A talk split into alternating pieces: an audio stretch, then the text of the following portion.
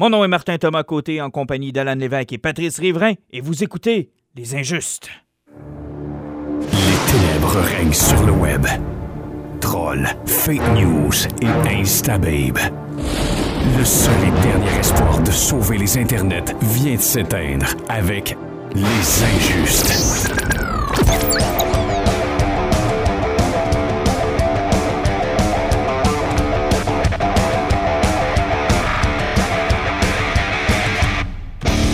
Toujours vivant, comme le disait Jerry Boulet, messieurs, bonsoir. Bonsoir. Bonsoir. Je sais qu'il y en a plusieurs qui m'ont arrêté dans les rues. Notre foule en délire me dit Mais que se passe-t-il avec les injustes?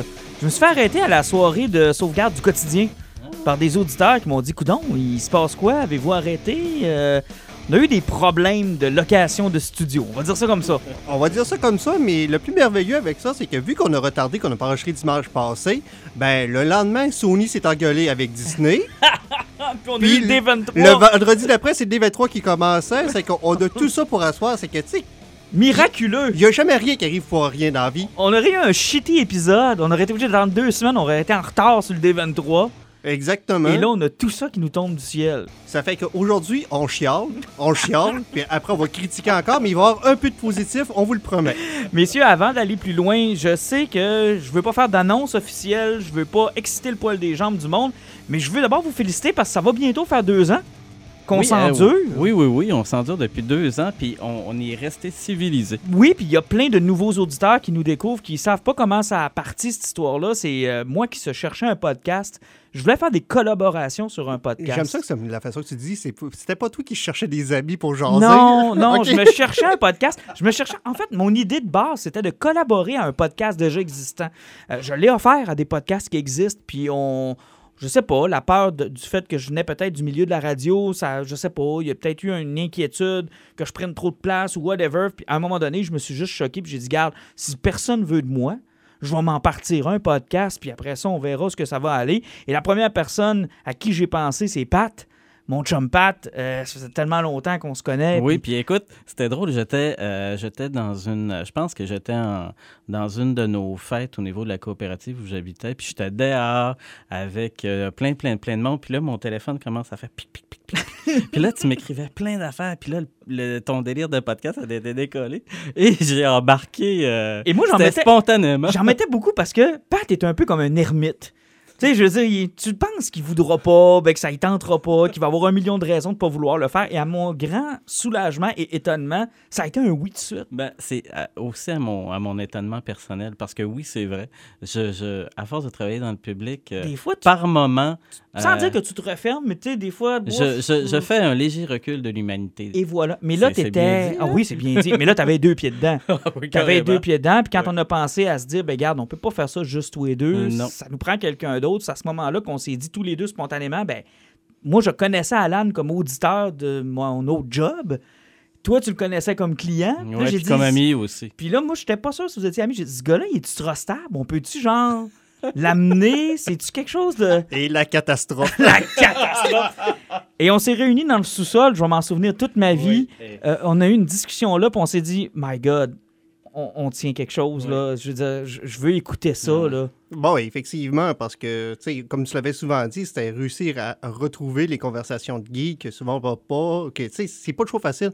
Euh, tu sais, des fois, quand tu as un cercle d'amis, comme moi, souvent avec de- une gang de chums, on va aller Mhm. prendre une bière une fois par semaine, puis ça vire toujours à ça, la conversation. Mais, tu sais, c'est- c'est réussir à trouver ça un peu partout, puis aussi pour le monde, où, des fois, il faut jamais oublier que on est souvent dans des milieux où ce que c'est pas tout le monde qui va connaître ça. Donc, Ben non.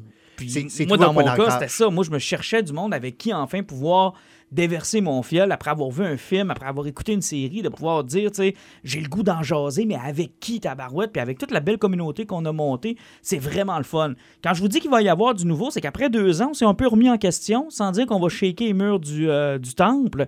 Je pense qu'il y a des choses cool qui s'en viennent. Ben, j'espère qu'il y a des choses cool, là. Sinon, on, on sacrera dehors, les choses cool, je sais pas. on s'est un peu remis en question. Il y a des annonces qu'on va faire. On n'est pas prêt tout de suite. Ce sera un peu comme la rentrée télévisuelle, en fait, euh, dans les euh, fin septembre, début octobre. Je pense qu'on va être euh, en mesure de vous annoncer le nouveau, mais on aimerait ça vous voir. Euh, je travaille là-dessus très fort avec quelqu'un, je nommerai pas tout de suite, mais restez à l'affût de notre page parce que j'aimerais ça que ce soit un événement, puis de vous rencontrer, puis de vous jaser, puis qu'on se voit tout le monde ensemble. Ça serait vraiment le fun. Exactement, qu'on soit capable de faire euh, un épisode partagé Ouais. euh, avec vous autres. Ouais. est-ce que vous venez nous parler? Carrément. Vous avez de quoi à dire, euh, vous levez la main, on vous amène au micro, puis on, on jase, puis on se fait un épisode avec le plus de collaborateurs possible pour, pour fêter un peu nos deux ans, euh, fêter le nouveau qu'on va avoir à vous annoncer aussi. Je peux déjà vous dire. Ah, je peux-tu? Ah, je peux déjà vous dire qu'on va changer de location. Donc, tous les petits problèmes techniques euh, dont vous êtes écœurés, là, des fois les micros, les sons sont pas super, des fois euh, l'ambiance il fait chaud, hein, fait qu'on finit par se tomber, ça, ça, ça frippe l'un et l'autre. Tout ça va être modifié parce qu'on va avoir un tout nouveau studio. Oui, effectivement. On va devenir, euh, si on peut dire, un peu plus amovible. Et Ce qui est le fun, c'est que justement, vous nous écoutez, vous avez le goût de nous inviter à quelque part, vous avez des événements, euh, ben, ça va être possible maintenant de le faire, de se déplacer, puis euh, d'aller vous rencontrer, puis d'être sur des terrasses l'été, puis de... Tu sais, ça va être, je pense, beaucoup plus le fun. Et ne manquez pas notre spécial Noël devant un feu de foyer. On sera tous les trois en petits caleçons sur une peau d'ours. Ah ouais, il faudra s'acheter un t-shirtlet. Euh, oui, oui, oui, un, un ugly sweater, là. Puis, euh, on va- Ouais, mais c'est cool, ça, les ugly sweaters. Oui, c'est bien. cool. C'est bien, c'est bien la première fois que je t'entends dire que quelque chose est cool à Noël. Va falloir Oui, remarquer la date. effectivement. Mais Va- c'est- il y a juste ça que j'aime bien. Va là. falloir remarquer la date. Là, s'il vous plaît, prenez la date en note. Il y a quelque chose de Noël qui est cool. Bref, tout ça pour dire qu'il y a de- encore de la nouveauté euh, et ça s'en vient bientôt. Puis on va vous faire euh, l'annonce en temps et lieu.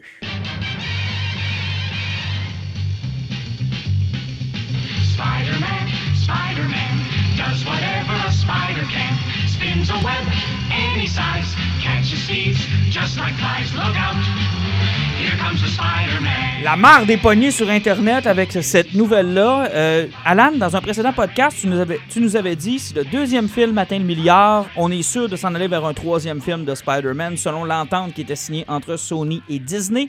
Je vous rappelle, pour ceux qui ne le savaient pas, c'est un prêt de la part de Sony. Euh, Les droits du personnage de Spider-Man, ils leur appartiennent. Ça vient de Stan Lee au début des années 90, qui cherchait à sortir Marvel de la faillite, avait vendu les droits des personnages à plein de studios de cinéma, entre autres 20th Century Fox, Sony qui en a eu aussi. Puis je pense qu'il y avait deux, trois autres deals aussi, euh, plus ou moins obscurs. Mais je pense là. que les autres deals, là, ils n'ont jamais été produits, les films. donc, Effectivement. euh, Ils ont les droits de personnages, mais, mais ils sont, pas sont, produits. sont tous morts depuis ce temps-là. donc. Effectivement. Et on savait donc que pour que euh, Spider-Man joigne le MCU, le Marvel Cinematic Universe, devait y avoir un accord. Ça s'est fait avec Civil War. On a eu Spider-Man Homecoming.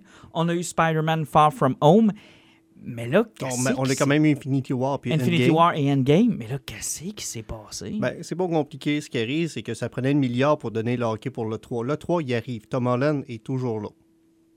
Mais, Mais ce qui arrive, c'est que le deal que Sony avait, d'après ce que j'ai pu comprendre, pour essayer de résumer ça, c'est que Marvel touchait 5% de l'ouverture au cinéma, mhm, touchait 100% de tout ce qui était ma- merchandising, c'est toutes les jouets. les figurines, les Et bébelles. après le premier mois de vente des Blu-ray, ben, il touchait 100% de tous les profits qui étaient touchés à ça. Donc, euh, il faisait de l'argent. Et Sony, eux, s'accaparaient 95% de l'ouverture.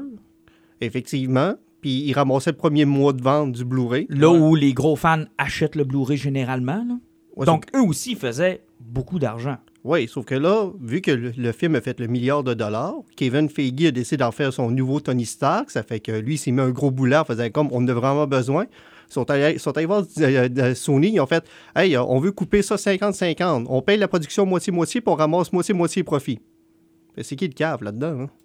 Et c'est ma question, Pat, c'est qui le méchant? C'est Disney ou c'est Sony? J'ai l'impression qu'en ce moment, là, euh, ça tend à être Disney qui a été trop gourmand. Mhm. Qui a voulu. euh, tu sais, tu fais un deal, tu te rends compte que ton deal, tu t'es embarqué dans trop d'affaires. euh, tu as voulu, euh, comme, comme euh, Alan l'a dit, avec euh, la possibilité que, que Peter Parker devienne comme le nouveau Tony Stark. la Bref, la figure emblématique du la pro- figure de la prochaine phase. parce qu'il voulait, avec Tom Holland, aller se chercher un second, euh, Mhm. un second personnage euh, vraiment là, charismatique de Front. Moi, j'ai l'impression que dans les plans, ils ne s'attendaient pas à ce que Sony dise « wow, minute ». là. Mais, ça- mais euh, quand on regarde l'Internet, le seul avantage que Disney a, c'est que les gens identifient Sony comme le méchant. Et on a eu tous les trois la Mais- même impression Mais que c'est pas Sony le méchant dans c'est l'histoire. pas Sony le méchant, c'est parce que ce qui arrive, il faut jamais oublier, là, c'est parce qu'il y a une certaine secte émotionnelle sur Disney.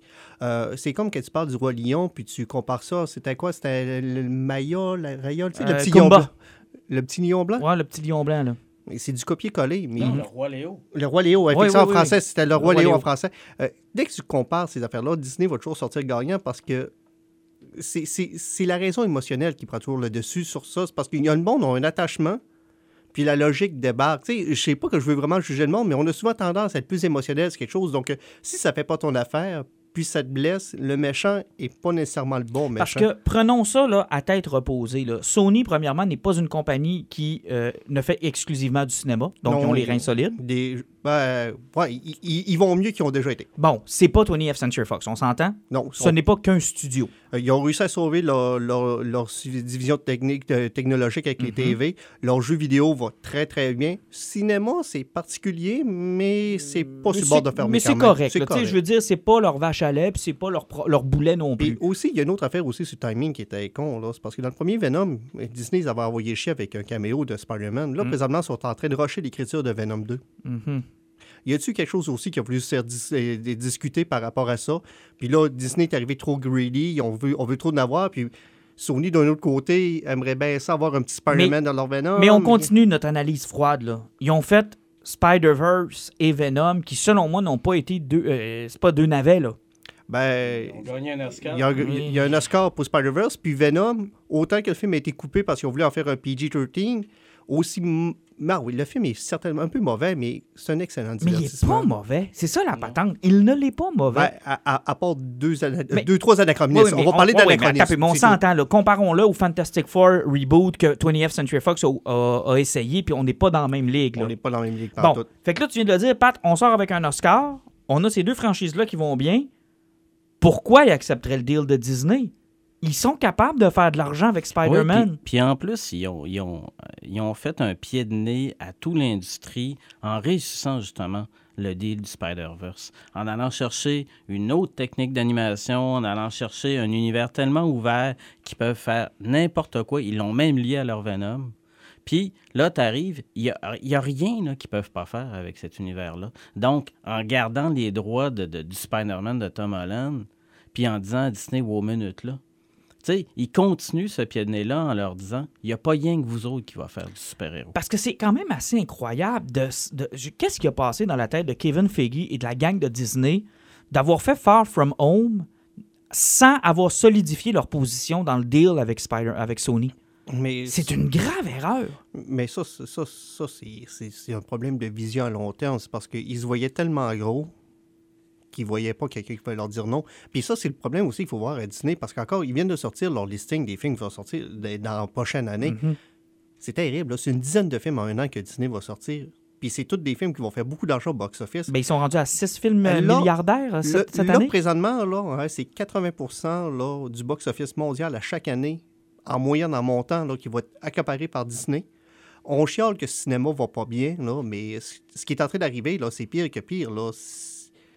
C'est- Ben, c'est on- l'Empire. C'est c'est un empire. Puis le monde qui dit Ouais, mais Disney va, euh, va acheter Sony. Mais là, ça va être impossible parce que ça ne passerait pas à- au niveau de la concurrence. Puis de toute façon, Sony, comme on euh, l'a dit au début, ce n'est pas qu'un studio. Ce n'est pas qu'un studio, c'est plusieurs choses. Donc, euh, ça ne pourra pas arriver. Puis, il ne faut pas que toutes les œufs soient dans le même panier. Mhm. Mais c'est vrai qu'il leur manque quand même les droits d'un personnage majeur de l'univers de Marvel. Maintenant qu'ils ont récupéré X-Men, Fantastic Four, Ghost Rider et tout, ok, ça c'est correct, c'est une chose. N'empêche que Spider-Man, surtout au Québec, de par les héritages, les traductions françaises Oui, qu'il y a eu de la série, c'est une grosse partie. Comme je dis, on va l'avoir, le Spider-Man 3, mais le seul avantage, là, enfin, peut-être, c'est parce que Spider-Man, il ne faut jamais oublier il y a une chose, il marche mieux en solo Oui. qu'en équipe. Mais pourtant, en équipe, on, a, on s'en quand même très bien débrouillé. là. Bah, dans les films, c'est parce qu'il a fait des petites apparences Mhm. dans, dans les équipes. Mais au niveau de la littérature, hein, Spider-Man, les Avengers n'ont jamais fité. Non. Tu sais que même dans l'excellent run de Bendis des New Avengers, il était là puis il faisait une joke une fois de temps en temps, mais Spider-Man ne fonctionne pas en équipe. Mais tu me dis, il y a un troisième film, mais là, il n'est plus question d'avoir le Stark, le, le, le saut de Tony Stark, puis il ne peut plus y avoir de référence au MCU. Ben non, mais de toute façon, de la façon que le film, le, deuxième est fini, là, hein, il va être pourchassé. Mm. Donc, on excite tout le côté Tony Stark, euh, tech, euh, euh, puis on, on s'en va directement dans quelque chose qui va être indépendant. Ben oui, mais à un moment donné, tu veux savoir un Spider-Man qui a contrôle d'un satellite qui peut sniper tout le monde en permanence? C'était très bon, ça. Mais, mais il, va, il va tout de même falloir que quelqu'un boucle les boucles. Puis Qui nous l'explique, là. Parce que règle les failles. Parce que, tu sais, avec les scènes, euh, les deux scènes post-crédit de, de- du Spider-Man, tabarnouche, là, écoute, il faut qu'on ait des explications. Parce que choix. tout se tournait autour de ça. Et pour- Qui était encore dans le MCU. Et est-ce que pour Disney, on pourrait tenter de faire Night Monkey? La joke est sortie souvent sur Internet, là, bon, Night là. Monkey, mais... On va faire Night Monkey? Ouais, oh, ben, euh, la joke qui, qui Tom Holland qui arrive avec une moustache. Oh, oui. je suis un clos. Oh, je suis arachnid- arachnidbas. Ah, Puis une on- affaire de même. Mais euh, pour Disney, c'est une défaite, oui, mais n'empêche que ça ne met pas en péril leur quatrième phase. Non, mais de toute façon, c'est toujours en négociation. hein. Dans, dans la prochaine phase, il n'y a aucun film de Spider-Man qui était planifié. Effectivement. Euh, regardez, euh, James Gunn s'est fait crisser dehors de Disney. Puis il est revenu. Ah, ben oui, c'est vrai. Il est revenu. Mais l'autre affaire, c'est que, par contre, ça le rend indisponible pour n'importe qui qui aurait voulu y faire faire une apparence dans son film. Euh, mettons que tu voulais le mettre dans Doctor Strange ou que tu voulais le mettre dans Thor ou que tu voulais le mettre dans n'importe quel autre film ou série Disney, là, il devient indisponible. Fait que tu, tu ne peux plus l'utiliser. Ça, c'est un peu poche. Là. Tu sais, ben, un réalisateur qui a signé et qui n'a pas accès à tout le panthéon, c'est un peu plate. Ben, c'est- c'était la niaiserie. Regarde, Disney, là, voulait ramener leur maudit Spider-Man, là, hein. Ça leur a pété dans la face, ben, qui s'arrange avec leur crise de Ah non, ça, c'est sûr. Ils sont dans le trouble qui s'arrange avec. Oui, puis avec la quantité de projets qu'a Disney, la quantité de personnages auxquels ils ont accès, qu'ils n'aient pas accès à Spider-Man, là, c'est euh, fuck puis tant pas en tout. Mais en même temps, ils vont peut-être pouvoir, euh, comment je pourrais dire, plaire aux fans puis se pencher plus rapidement sur X-Men et Fantastic Four. Ils voulaient se donner un sûr. délai. Écoute, mais... Regarde, là, là tu sais, ils n'ont pas, ils ont pas Spidey, là, puis là, ils vont nous garrocher quelque chose avec She-Hulk. She-Hulk, y a-tu un personnage Ouais. plus plate que She-Hulk? Mais en passant, tu te fais, tu fais apparaître Wolverine en, en scène, en end credit une fois dans la quatrième phase, puis tu viens de te faire pardonner de tout le monde. là. Tu sais, t'es- tu lis enfin euh, le panthéon de Fox avec, avec euh, Le celui MCU. Disney, le MCU. Puis là, tabarnouche, tout le monde va oublier Spider-Man. Tout le monde oublie Spider-Man. Et ça, c'est le danger pour Sony, par exemple. Il va falloir qu'ils se dépêchent de nous faire une suite à Spider-Verse, puis qu'ils s'arrangent pour que leur licence continue d'évoluer. Ouais, il y a déjà plusieurs projets par rapport à Ben, il ça. faut, puis sans là. compter que les films aussi qui sont en tournage sur les ennemis de Spider-Man. euh, Morbius est quand même en tournage pour de vrai. Donc, euh, Bon, ben, on a que peut-être une suite, mais maintenant Venom a été confirmé aussi. Comme je disais, la suite est en train d'écrire. Puis c'est Andy Serkis qui est en réalisation. Donc, ça risque d'être particulier. Je veux bien croire que sur Mowgli, il paraît que c'était plate en sacrement. Mais, Mais il a appris, j'imagine. je suppose. J'im- J'imagine qu'il, comme tout le monde, il a appris. Il faut souvent donner une chance aussi un réalisateur. Faire un film avec pas une scène, faire un film avec de l'argent, C'est deux choses c'est différentes. deux choses différentes parce que ta vision est plus facile à adapter que tu as de l'argent que quand tu pas une scène. Ah, C'est sûr que tu te casses moins la tête quand t'as de l'argent. Ouais, parce que si tu as, une idée d'un plan qui est fucking awesome dans ta tête, mais tu pas une scène pour le faire, ça se peut que ça sorte lettre. Effectivement. Mais Venom 2, je suis curieux. Ouais, mais en même temps, l'inverse est, est souvent euh, preuve de, de petits bijoux de cinéma. De génie aussi. Exactement. Si Des gens de qui avaient des gens qui n'étaient pas capables d'avoir nécessairement beaucoup de budget puis qui ont fait des réalisations complètement délirantes parce qu'ils ont été capables de nous amener dans une toute autre direction. Mais c'est ce que j'aime beaucoup avec le cinéma d'horreur, c'est que ça coûte Ouais. pas très cher, mais on a des maudites bonnes idées dans le cinéma d'horreur depuis quelques années, puis c'est intéressant de voir ce qui se fait avec peu de, bou- avec peu de budget. Ouais, mais sauf que dans une semaine et demie, on va voir le contraire. À quoi ça ressemble le film d'horreur qui a trop d'argent? Ça, là, euh, écoute, on fait une parenthèse, là. Il y a quelques critiques qui sont sorties sur It, le, le deuxième chapitre, là. Est-ce que j'ai le droit de commencer à être inquiet? Euh, ben, si tu as lu les mêmes critiques que moi, il paraît que ça casse au début sur la chimie des personnages, puis il y a comme un bout un peu long. Mais sur un film qui frôle le 3 heures, ça te surprend-tu? C'est Ouais. ben trop. Ben, gars, Sont-tu partis dans une bulle, eux autres? prends- juste Endgame. Au début, parce que le film a commencé super dramatique, puis après, on a vu du monde pleurer pendant 40 minutes avant que l'action commence à bouger un Mhm. peu. Il aurait pu faire pleurer le monde pendant 15 minutes, ça aurait été suffisant. là. Oh oui, non, mais j'ai l'impression qu'ils se sont beaucoup emballés avec la première partie qui a fait énormément d'argent puis qui a eu été un succès quand même très populaire. Euh, j'ai hâte de voir la suite. Là. Je, suis un peu inquiet. Ouais, j'ai euh, réécouté le premier ça, justement, hier. bon? Il est vraiment ah, excellent. bon. là. Ça n'a pas de bon sens, mais c'est bon. C'est un des très bons films d'horreur des dernières années, honnêtement. Oui. C'est c'est tellement bien. Écoute, l'inquiétante étrangeté est rendue de manière complètement euh, superbe. Écoute, je me souviens encore du malaise que j'ai eu dans le cinéma. Tout est malaisant Ah, dans ce mais euh, film-là. moi, ce qui m'écœurait tout le temps, c'est ces maudits yeux cross-side. Il n'y a jamais un œil qui est dans le même sens que Ah, il l'autre. est l'enfer. Il est l'enfer. Puis le, le- le malaise pèse lourd ses épaules. Ah ouais, là. puis il y a tellement un malin plaisir à être creepy, là, c'est Ah! l'enfer. Ah non, c'est terrible. Bref, la suite, ça s'en vient bientôt au mois de septembre. Ben, le 6 Euh, septembre, six- une semaine et tabarouette, demie. Ça arrive vite. Euh, ça s'en vient bien vite. Je voulais aller voir aussi Ready or Not. Ça avait l'air bon. Oui. Ça a l'air vraiment bon, mais notre cinéma ne marde l'a pas. Fait que euh, ceux qui sont à Allemand, on vous salue. Vous pouvez aller le voir. Nous autres, on peut pas aller le voir. Mais je me promets euh, d'aller le voir. Je vous reviendrai peut-être euh, avec un poison.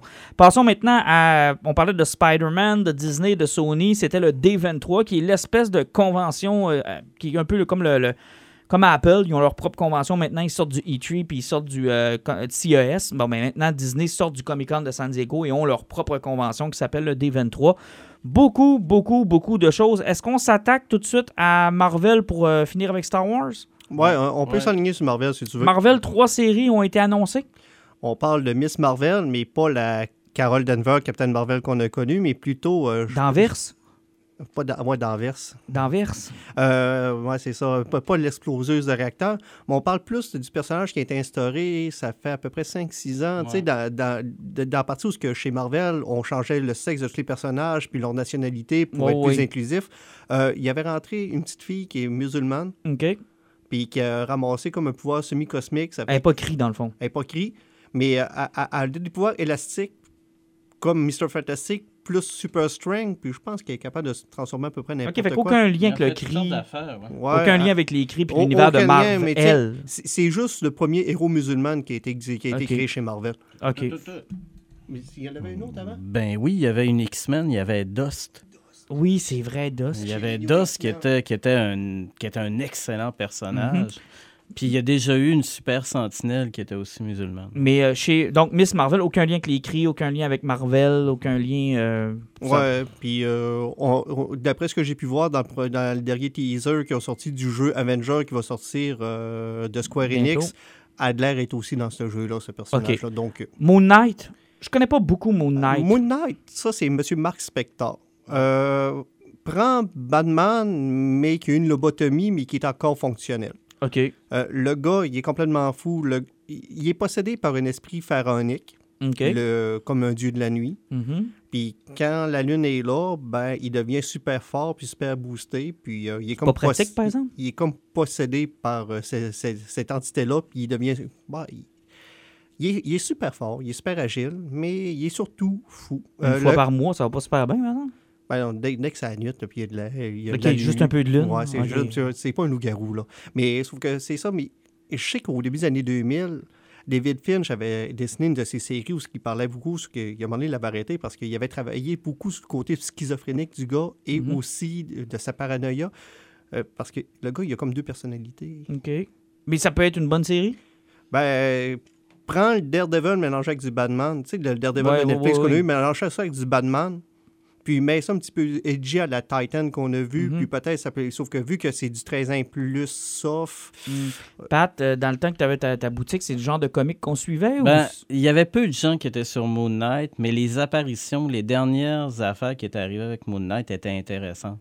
C'était, on était dans les, euh, dans les séries un petit peu, euh, un petit peu fuckées comme la série euh, Solo d'Hawkeye. OK. Euh, c'était dans ce genre-là. Dans ce mood-là, à peu près? oui. Puis moi, un personnage qui est un peu plus, euh, je dirais, tu l'as dit, là, edgy, un Fucké. petit peu plus fucké, avec son dédoublement, avec le- l'espèce d'esprit qu'il possède, parce que des fois, il se parle. là. On veut lire Moon Knight, on lit quoi? Et bon, ça. Y il y avait- il y avait une mini-série. oui. Euh, dans les dernières années, ce qui arrive, c'est que toutes les séries qui ont sorti, je pense, qui ont été annulées. Il y a Ouais. celle-là que je vous parlais avec le dessinateur David Finch, je pense, avait toffé même pas 12 numéros. Euh, je me trompe pas, c'est pas Jeff Loeb aussi qui en avait écrit pas longtemps après, mais ce- c'est ridicule, ça avait été annulé après 4-5 numéros. là. Il n'y a, rien qui a toffé. Euh, il faut que tu retournes dans du vieux stock, puis euh, il fonctionnait bien en équipe, mais. euh, C'était bouffe. Euh, C'est pas du stock à lire. Non, c'est parce que c'est à peu près comme lire euh, du vieux Defender avec, dans le temps que Luke Cage avait son chandail jaune. là. Ah, OK, ouais, non. Fait que en- embarquez-vous pas là-dedans. Attendez peut-être la série. Donc, une tentative de Disney de remettre à l'avant-plan un personnage qui fonctionne moins bien. Ben, tu sais, c'est parce que c'est des personnages de second plan qui s'adaptent bien en série TV, parce que, tu sais, il y a un côté détective aussi qui vient avec. Donc, euh, Euh, et l'autre, She-Hulk. She-Hulk, Pat, t'en as parlé. Objection, votre honneur. Oui, pour? Ben, c'est une avocate. Ah, ouais, c'est une avocate? Oh. Ouais, la cousine de Bruce Banner qui avait eu une transfusion. Là, Je Ok. sais pas jusqu'où ils vont nous l'amener. là. Euh, qui était devenue hyper forte. Euh, ces bons moments de ce personnage-là, c'est quand elle a, ren- elle a remplacé The Thing dans les 4 Fantastiques. Là. Ok. Ça, c'était pas pire. Ben, je sais qu'elle est dans la présente run de Jason Aaron sur Avengers. Elle est là. Puis son personnage est plus ou moins intéressant. là. Parce qu'elle a fait des affaires qui étaient tripantes. Là, tu sais, et c'était un personnage qui était, bon, euh, qui était super forte, euh, verte, puis euh, cute par moment. là. Écoute, ils en ont même fait un mannequin, il me semble, le personnage. Elle a fait toutes sortes d'affaires, mais tu sais, on en parlait tantôt. Là. Il existe tellement de personnages, tellement de super-héros, tellement de trucs. Pourquoi She-Hulk? Et moi, j'ai répondu par Disney Strong Female Character. Ben, c'est sûr que c'est ça qu'ils veulent. Mais ces trois séries-là sont attendues quand sur Disney Plus? C'est pas avant un maudit bout. On n'a même pas de casting, rien. Là.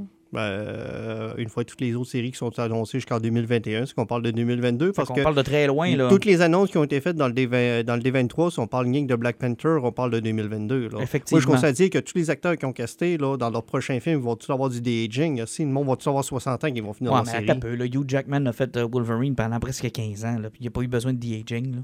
Au contraire, on a été obligé de le vieillir dans Logan. Ouais, mais il, il- il était malade, sur l'entraînement. Lui, dans Wolverine 2, je pense que sa diète Ah, de c'est 6600 fou, calories avait... euh, Ça n'a pas de bon sens. As-tu déjà vu les photos, genre, où est-ce qu'on compare euh, Hugh Jackman dans le premier X-Men de 2000, puis dans celui du troisième de Wolverine en 2013, si ma mémoire est bonne, ça n'a aucun bon sens, là. Ça Ah, n'a aucun ça, bon ça sens. ça avait aucun bon sens, effectivement. pas de bon sens. Donc voilà pour les trois séries euh, de Marvel. Bon, passons aux choses qui intéressent le monde. T'as une petite minute, t'as une petite Oui, minute? vas-y. Juste pour les auditeurs, là, si vous voulez lire quelque chose de cool de Moonlight, là, allez chercher le- la, la run que Jeff Lemire avait embarqué dessus. OK. C'est ça. Ça, c'est bon? Euh, ben, si vous cherchez comme moi le top euh, Greatest Stories Moon Knight, là, il y a comme un top 8 là, avec différentes strates à travers les époques parce qu'il y a eu beaucoup, beaucoup, beaucoup d'affaires. Alex Medev a travaillé là-dessus, il y a eu plein de monde. Mais quand même, Jeff Lemire, euh, c'est Jeff Lemire. OK. Donc, euh, suggestion du Ouais. libraire euh, ici ce soir pour Moon Knight. Bon, allons-y avec ce qui intéresse le monde. La première bande-annonce du Mandalorian, la première série Disney Plus dans l'univers de Star Wars. On avait vu des images, on en savait peu. Là, on a vu en action de quoi ça a l'air. My God, euh, je pense qu'on va être servi. Ouais, ça manque d'argent. Le, le son est cheap. Il n'y a Euh, pas d'action. Il y a, il y a beaucoup de sable. Les effets spéciaux sont cheap. Ouais. Ah non, honnêtement, c'est Euh, tout le contraire de ce qu'on vient de vous dire. là. IG88, euh, il bouge chaque année à la C3PO. Ah c'est vraiment cheap. Sérieusement, j'ai rarement vu euh, une aussi belle bande-annonce. En tout cas, pour nous montrer ce. Moi, j'ai vu ça plutôt comme.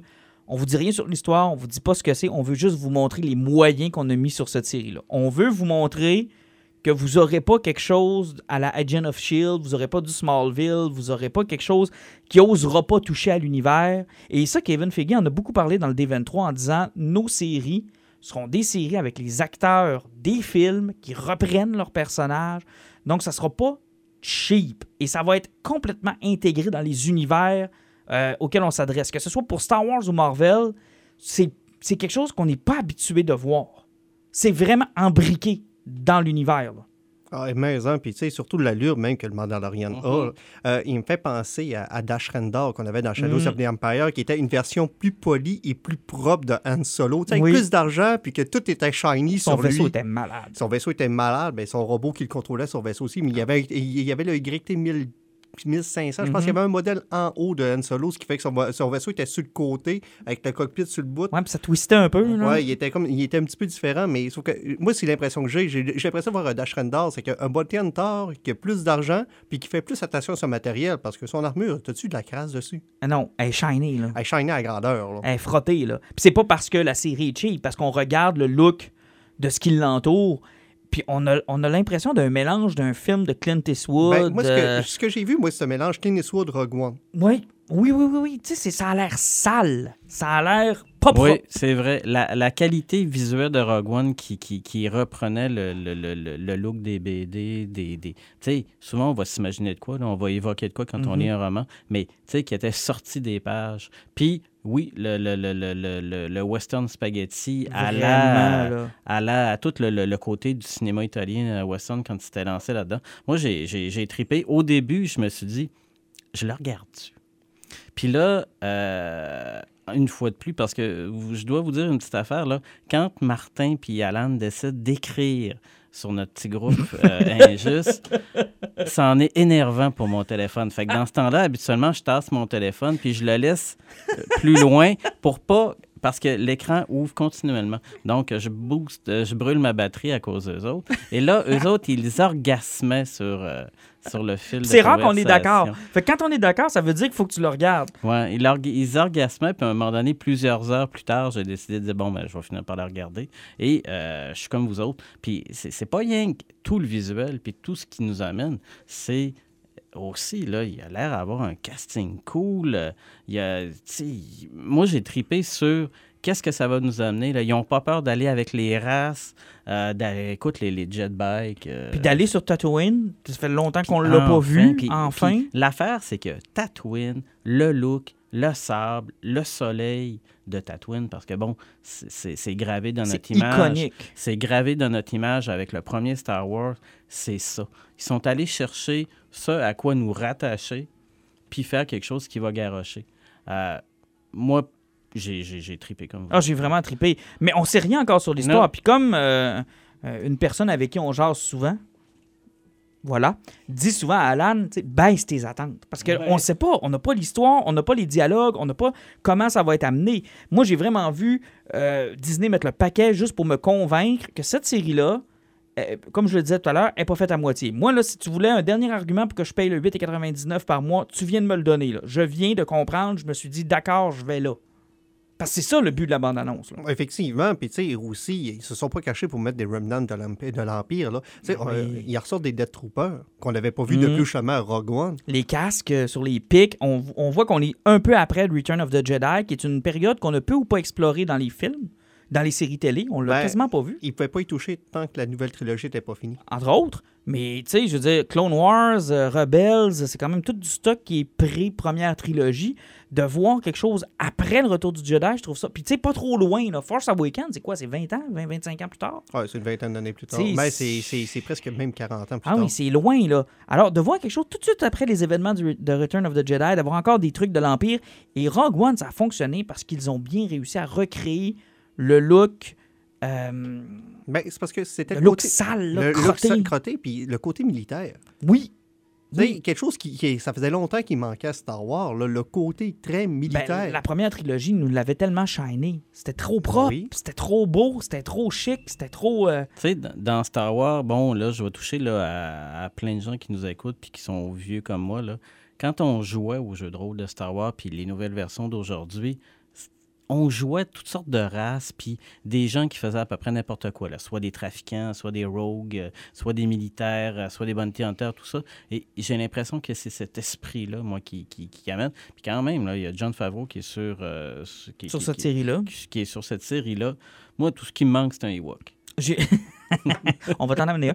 Mais ça a l'air vraiment bien. Peut-être un- une petite parenthèse, par contre, parce qu'on a eu aussi en même temps, là, je sais que je passe du coq à l'âne, mais c'est parce que c'est important, on a eu en, main- en même temps les détails de l'interface de Disney+, de comment ça va fonctionner. Du coup, c'est 8,99 par mois ou 89 pour l'année. Effectivement. C'est quatre écrans simultanés. Exactement comme le, le, le, le, le- le gros forfait de Netflix qui est à 16,99. Ouais. Tu te donnes quatre écrans, plus tu as le droit de te créer sept profils. Sept profils. Euh, ça, c'est c'est quelque chose qui manque toujours chez Amazon. Amazon, il n'y a pas de partage d'écran, puis il n'y a pas de création de profil. Et ça, fait- c'est pratique parce que moi, sur Netflix, j'ai trois profils, puis les enfants ne me polluent pas le mien. Ah, mais pas rien que ça. En plus, tes enfants, tu peux créer un profil enfant. Exactement. Et l'autre chose qui est importante, et ça, je pense que c'est innovateur, et plus j'y réfléchis, plus je trouve que c'est une bonne idée, il n'y aura pas de saison complète garochée le 12 novembre. Ben, DC Streaming fait la même chose parce qu'il manquait de séries. Ça fait que chaque série, il passe un épisode par semaine.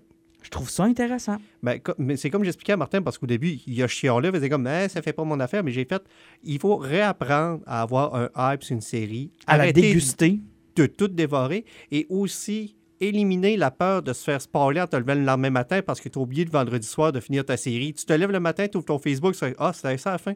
Parce que tu as toujours le gros de 800 livres qui n'a pas de vie, qui n'a pas de job, qui n'a pas de blonde, qui lui décide de se taper à la série dans une nuit complète, puis que le lendemain, tu fais une critique plein de spoilers, puis tu te dis, sacrement, j'ai écouté un épisode, veux-tu me crisser à la paix? Ouais, comme les gars qui font des podcasts, l'émission sort le vendredi, dimanche, il y aurait juste de quoi, puis ils vous spoilent tout ça dans la Ah, ça, face, ça les écœurants. Trois gros pas de vie, là.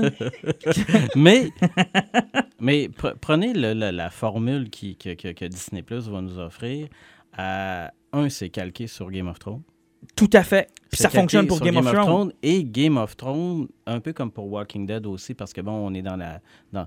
En fait, c'est le retour au modèle traditionnel de la, La vieille télé. La vieille télé. C'est exactement ça. C'est-à-dire que là, en ce moment, ils se sont rendus compte de, ben, on peut dire dans un certain terme, là, de tous les dommages que le binge-watching a, a créé avec, bon, la télévision, le modèle de télévision, avec ce qui se passe aujourd'hui, avec, bon, euh, les, les, les 140 000 disponibilités de streaming qu'un jour, on va finir par, euh, par se faire garocher par la tête, puis à plus souvent où, se donner de la tête. Puis c'est comme un retour aux sources parce que, à quelque part, si tu crées de l'anticipation, tu sûr que tu vas avoir encore plus d'abonnés. Et l'affaire, c'est que même pour nous autres qui ont un podcast, là, des fois, ce qui arrive, c'est qu'on va critiquer la série comme Stranger Things et on va sûrement, on va souvent euh, se concentrer sur les deux, trois derniers épisodes. Et on va manquer un paquet de Mais trucs. Ben là, on va pouvoir en parler aux deux semaines. C'est ça. Puis euh, ce Faire que j'aime théories. beaucoup, c'est parce que les théories, ça va lire des articles. C'est à peu près comme quand tu suis euh, Westworld là, toutes les semaines. Euh, le monde essaie de trouver la théorie du complot pour essayer de comprendre ce qui se passait là-dedans. Euh, Game of Thrones, Ah, Game of Thrones, c'est un excellent Parce exemple de la part de que, Pat. tu sais, on avait cinq romans, mais à partir de là, c'est à partir du 6, 7, 8, on savait plus ce qui se passait. Ça fait que les théories, là, malade. à savoir qui qui allait avoir raison. Mais attention, ça peut aussi, à l'inverse, amener de la déception. Ben, tout dépend. parce que ça dépend quand la série vire. Parce que si tu fais un Last Jedi, puis que tu dis, ah, je vais faire l'inverse que tout le monde entend, Mhm. Là, ça peut te péter dans la Ça face. peut te péter d'en face. Comme la saison 8 de Game of Thrones où on a essayé de déjouer ce qu'on entendait sur les internets. Mais en même temps, euh, tu sais, c'est comme. euh, en fait, c'est comme quand on, lit du comique. là. Exact. Tu vas avoir un bon numéro, tu vas avoir une run qui va te faire chier, mais tu vas avoir aussi une possibilité au niveau de cette production-là, comment ils vont fonctionner avec leur pré-production, d'être capable d'anticiper, d'être capable aussi de voir, oh, je pense qu'on l'a échappé là ou telle, telle, telle affaire. Tu sais, euh, moi, je trouve que c'est intéressant, euh, je trouve que c'est cool, mais en même temps, il faut faire attention avec ces affaires-là parce que Martin n'a toujours pas fini Star Trek Discovery. Tellement. Mais quand même, je pense que Mandalorian, je vais me taper au complet. Je vous le dis tout de suite, là, c'est rare que je, je pense pas que je vais manquer un épisode. Je vais vraiment vouloir l'écouter. Puis pour les abonnements, on s'entend que c'est quand même brillant de la part de Disney. Ouais, effectivement. En plus, tu vas voir la- la- toutes les autres séries comme Star Wars Resistance qui, avait, qui était accompagné rien que sur le canal Disney, puis qu'il n'a pas sorti sur Blu-ray. Je pense qu'il est sorti sur DVD, mais encore là, il faut réussir à le trouver.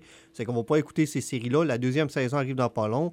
Au mois de février, la septième saison de Clone Noir, le dessin animé arrive. Ça fait que, tu sais, on va pouvoir suivre qu'est-ce qui s'est passé avec Ashoka la journée qui a dit à la République et aux. Jedi, je, je sac mon cœur parce que vous êtes des Mongols. J'ai hâte de voir. J'ai hâte de voir. Puis euh, Mandalorian, ce qui est le fun, c'est qu'en sortant le 12 novembre, ça nous amène vers l'épisode 9. Donc ça va être un beau petit. euh, tu sais, pour des podcasts comme nous autres, c'est du bonbon, là. C'est véritablement du bonbon. Puis en plus, avec l'épisode 9, Mandalorian qui sort, là, je veux rien que passer une petite nouvelle rapide. Euh, cette semaine, Marvel a annoncé que le numéro 75 de leur série principale de Star Wars, Dans les qui comics. évolue depuis 5 ans, c'est le dernier numéro. C'est fini. Il arrête le mois avant sortie de, de Rise of Skywalker. Ça fait qu'au mois de décembre, quand Rise of Skywalker sort, les frontières sont pétées, les livres sont ouverts, puis ils peuvent faire à peu près n'importe quoi. Et là, ils peuvent toucher à n'importe quel coin de la Ça galaxie. fait que, vu que présentement, dans la série où on était rendu, on est à deux, trois numéros qui atterrissent sur Hot. Mhm. C'est qu'on sait qu'est-ce qui se passe à partir de là jusqu'à jusqu'à Mandalorian va arriver. C'est Ouais. que là, le 40 ans qui nous manque sur tout ce que Luke a fait, Kylo Ren, les parce que même avant que le Rise of Skywalker sorte, on a une mini-série sur les Chevaliers de Ren qui vont sortir en BD. Ça, c'est intéressant. C'est que là, les portes vont s'ouvrir, ça fait que tout le mythos qui nous manquait, les romans, les BD vont pas Ça va ouvrir les pelles. là. Ça fait que le monde qui, qui sont comme moi, qui tripent sur l'univers étendu, là, ouais, c'est là que le fun va casser parce qu'il va pouvoir travailler, à la place de lire un roman sur des personnages qu'on connaît pas puis qu'on n'a rien à foutre, on va pouvoir lire du Luke Skywalker, du Léa, du Han Mhm. Solo. Là, savoir ce qui s'est passé. Exactement. Et c'est intéressant parce qu'on en a profité durant le D23 pour officialiser la timeline de Star Wars. On a redonné des noms, on a séparé ça en Oui. trois pour les trois trilogies. Puis en plus, c'est ça qui est bizarre parce qu'au niveau de la BD, euh, ça fait faire euh, quatre mois qu'ils sortent des one-shots sur l'âge de la, euh, de la République, l'âge de la rébellion, puis l'âge de la résistance. Puis on se demandait pourquoi ils faisaient ça. Ben c'est ça. Alors vous venez d'entendre les trois parties. Donc toute la première prélogie, donc épisode 1, 2, 3, c'est l'âge de la République. Se greffe à ça Clone Wars, Rebelle, et Solo. tout- Solo, bon, tout ce qui est pré-empire dans le fond. Ensuite, lorsque l'Empire se décolle, on a l'âge de la rébellion, donc euh, tout ce qui est A New Hope, Empire Strikes Back, Return of the Jedi et tout ce qui est dans ce bloc-là. Et avec ensuite, la Nouvelle République, dans avec fond. la Nouvelle République. Et ensuite de ça, tu as l'âge de la résistance qui se trouve à être tout post Return of the Jedi, post. euh, donc, donc, on a vraiment divisé ça en trois pour essayer de démêler tout le monde. Et là, la grosse annonce qui avait fuité quelques jours, quelques semaines Ouais, auparavant. ça faisait deux semaines qu'on entendait Ça parler faisait beaucoup. deux semaines qu'on entendait parler. Ça a été rendu officiel. Une série sur Obi-Wan Kenobi. Pas un film, une série, c'est merveilleux. Moi, je voulais un film. Non, c'est parce que ce qui arrive avec un film, c'est que vu que le gars il est en ermite dans le désert, si tu fais un film, Ça va être plate longtemps. non, tu es obligé de monter un climax rapidement. Oui. C'est que c'est obligé de bouger. Ça fait que le personnage est obligé de sortir de sa cachette trop rapidement. Tandis que dans une série, on peut le toffer avec des, des, Ouais, que- parce que des moi, petites euh, aventures. chez Legion, je, je- je suis convaincu que plusieurs personnes, lui, il y a eu un roman Kenobi. Mhm. Puis c'était un gros western spaghetti. Puis il se passait pas grand-chose. C'était juste... euh, c'était Obi-Wan qui essayait d'aider le monde sans que ça paraisse un Jedi. Puis c'était ses conflits quotidiens jusqu'au temps qu'à la fin, il n'y a pas eu le choix. Là, mais heureusement, tu sais, c'est un roman, il n'y a pas le choix. Tout le monde est mort là pas mal. Mais euh, Mhm. euh, c'est ça, c'est parce que travailler sur un personnage qui est ermite, qui peut pas vraiment utiliser sa force, mais d'un univers qui est super cool. Parce que tu peux pas aller trop loin avec. Parce que Non. sinon, tu te ramasses dans New Hope puis ça marche plus. Puis, je pense qu'ils ont appris de leur erreur. Ils veulent pas euh, vivre l'échec de Solo à cause de la Jedi.